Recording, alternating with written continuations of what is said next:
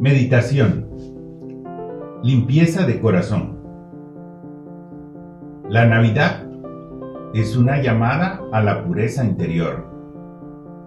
Todo el que mire hacia Belén podrá contemplar a Jesús niño, acompañado de María y de José. Todo el que mire con corazón puro, porque Dios solo se manifiesta a los limpios de corazón. Sin embargo, muchos hombres serán insensibles a esta fiesta, porque están ciegos para lo esencial. Tienen el corazón lleno de cosas materiales o de suciedad y de miseria. La impureza también provoca insensibilidad para la compasión por las desgracias de los hombres. De un corazón puro nace la alegría, una mirada penetrante para lo divino, la confianza en Dios, el arrepentimiento sincero, el propio conocimiento de nuestros pecados, la verdadera humildad y un gran amor a Dios y a los demás. El Señor llama bienaventurados y felices a quienes guardan su corazón. Y esta es la tarea de cada día.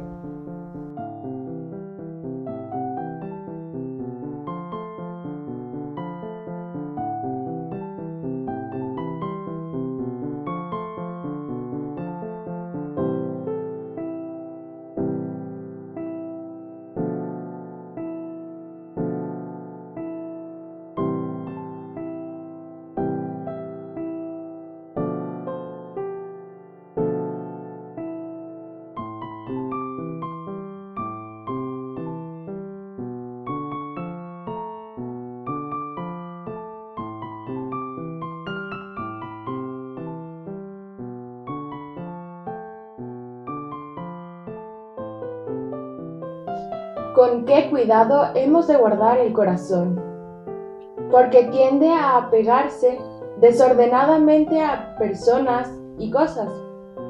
Unas veces pueden ser cosas buenas en sí mismas, pero se tornan desordenadas por egoísmo o por falta de rectitud de intención.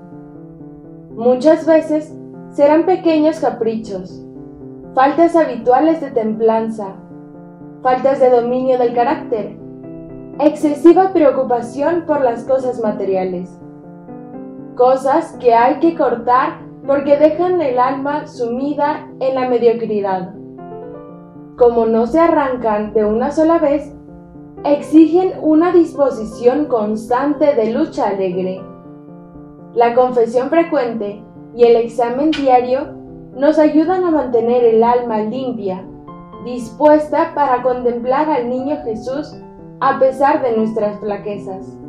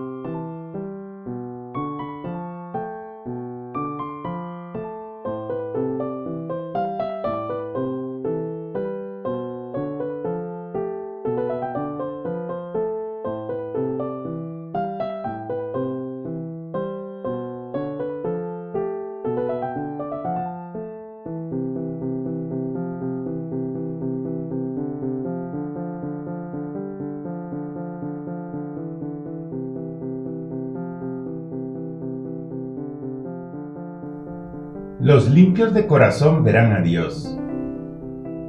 Si está limpio el corazón, sabremos reconocer a Cristo en la intimidad de la oración, en medio del trabajo, en los acontecimientos de nuestra vida ordinaria. Si faltara la pureza interior, los signos más claros no nos dirían nada, o se interpretarían torcidamente. La contemplación de Dios nos obliga dichosamente a vivir hacia adentro, a guardar los sentidos, a no dejar las pequeñas mortificaciones. Este recogimiento interior es compatible con el trabajo intenso y la vida social. Hay que pedir con humildad esta vida contemplativa.